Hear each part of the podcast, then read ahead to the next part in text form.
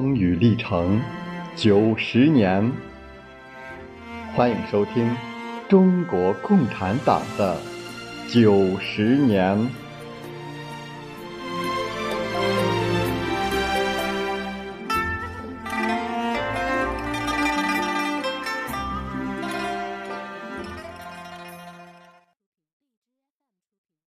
一九二四年至一九二七年，中国的大地上爆发了一场席卷全国的革命运动，其声势之浩大，群众发动之广泛，在中国近代历史上是前所未有的。人们通常把它称为“大革命”。这场革命的宗旨，正如当时群众普遍传唱的一首歌中所说的，是打倒列强，除军阀。打倒列强是要反对帝国主义侵略中国，使中国从帝国主义统治下解放出来，获得独立。除军阀是要推翻以北洋军阀为主的封建军阀的统治。所以，大革命是一场轰轰烈烈的民族民主革命。二十世纪二十年代初期，中国人民面前摆着两个突出的问题。第一，欧美列强在度过第一次世界大战后的严重危机以后，在远东又卷土重来，加紧对中国的掠夺。他们在中国既互相争夺，又互相勾结。中国在政治上和经济上进一步为帝国主义列强所控制。中国民族工业在第一次世界大战期间比较顺利发展的条件又重新丧失了。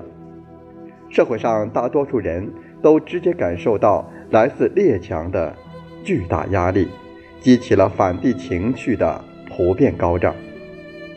第二，在列强操纵下，军阀割据和军阀混战成为国内社会生活中突出的现象。卷入内战的军队，一九一七年约五点五万人，到一九二四年增加到四十五万人。军费的激增使人民负担的各种苛捐杂税达到了难以承受的地步，国家处于四分五裂的状态。在连年处于战乱的省份，人民连生命财产的起码保障也无法得到。一场变革现状的大革命已成为中国社会中广泛阶层的强烈的共同需求。这场大革命是在中国共产党和中国国民党合作的基础上进行的。中国共产党人从京汉铁路大罢工失败的事实中看到，在半殖民地半封建的中国，工人阶级虽然有坚强的革命性，但人数毕竟比较少。如果不团结一切可以团结的力量，结成最广泛的统一战线，党。就不可能把中国革命引向胜利。正是从这种情况出发，中国共产党决定采取积极的步骤，去联合孙中山领导的中国国民党，推动国共合作的建立。孙中山领导的中国国民党，大体上是代表民族资产阶级和城市小资产阶级的政党。这个党在几经挫折后，并没有多少实力，而且成分复杂，严重的脱离群众。但它有几个不容忽视的优点：第一，这个党在中国社会上是有威信的，他的领导人孙中山在人民心目中是中国民族民主革命的象征；第二，这个党已经在南方建立了一块革命根据地。一九二三年二月，孙中山重回广东，建立陆海军大元帅府，控制了富饶的珠江三角洲和广东中部地区，并且在这个地区举着国民革命的大旗，允许各种革命力量公开进行活动。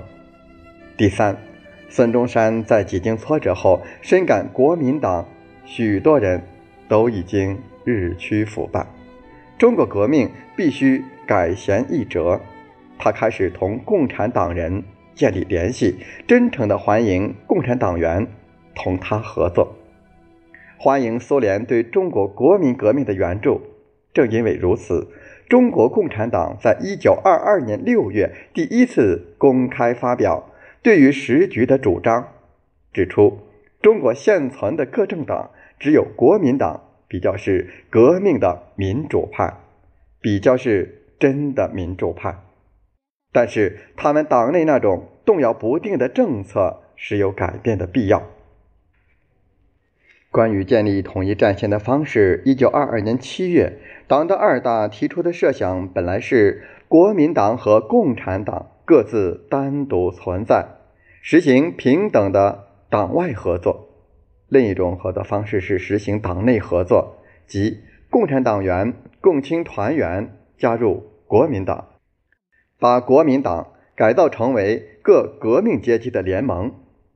后一种方式是共产国际驻华代表马林倡议，并得到共产国际赞同的。这年八月，中共中央的一些领导人在杭州开会，马林提出了这个建议。据陈独秀随后在党的三大上的介绍，起初大多数人都反对加入国民党，可是。共产国际执行委员会的代表说服了与会者，他们决定劝说全体党员加入国民党。一九二三年一月，共产国际执行委员会根据马林的提议，作出关于中国共产党与国民党的关系问题的决议。一九二三年六月十二日至二十日，在广州召开的党的第三次全国代表大会对。国共合作的方针和办法做出了正式的决定。出席这次大会的代表三十多人，代表全国四百二十名党员。不忘初心，牢记使命。欢迎继续收听中国共产党的九十年。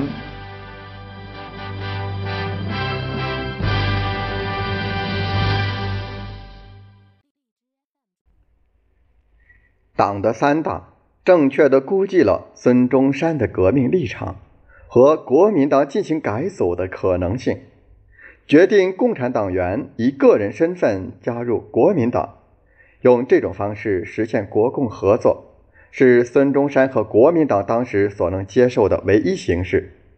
当孙中山夫人宋庆龄问为什么需要共产党加入国民党时，孙中山回答说：“国民党。”正在堕落中死亡，因此要救活他，就需要新血液。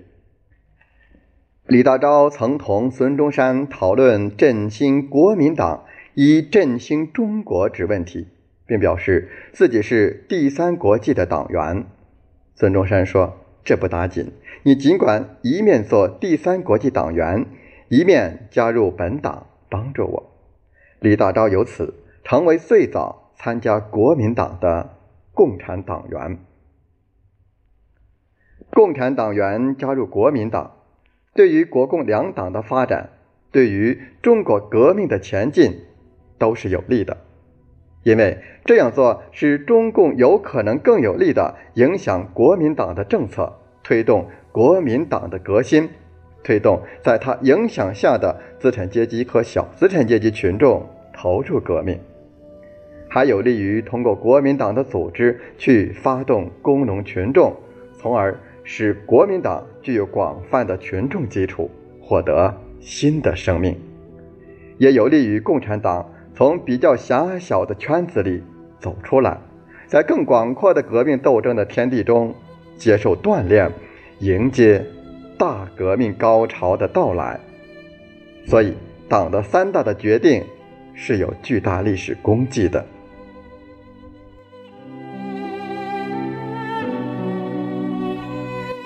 党的三大明确规定，在共产党员加入国民党时，党必须在政治上、思想上、组织上保持自己的独立性，并且强调，拥护工人农民的自身利益是我们不能一刻遗忘的。对于工人农民之宣传与组织，是我们特殊的责任。引导工人农民进行国民革命，更是我们的中心工作。这些规定。是正确的。党的三大也有不足之处，那就是没有提出工人阶级应当努力争取对民主革命的领导权的问题。李大钊在发言中虽曾提出无产阶级是国民运动的领导因素，但未能形成大会的共识。大会认为，中国国民党应该是国民革命之中心势力，更应该立在国民革命之领袖地位。大会对国民党内的复杂情况和日后可能发生的变化估计不足，多少种下了后来犯右倾错误的根子。大会选举陈独秀、蔡和森、李大钊等九人为中央执行委员会委员，由陈独秀、蔡和森、毛泽东、罗章龙、谭平山组成中央局，陈独秀为委员长，毛泽东任书记，罗章龙任会计。中共三大以后，国共合作的步伐大大加快了。共产党的各级组织动员党员和革命青年加入国民党，在全国范围内积极推进国民革命运动。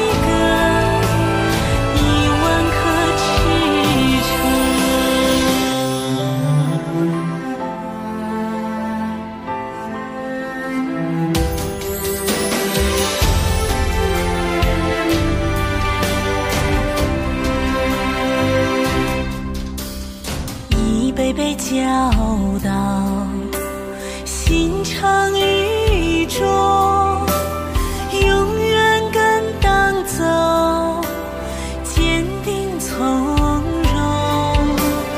今天我唱一首感恩的歌，听到五湖同庆，四海共。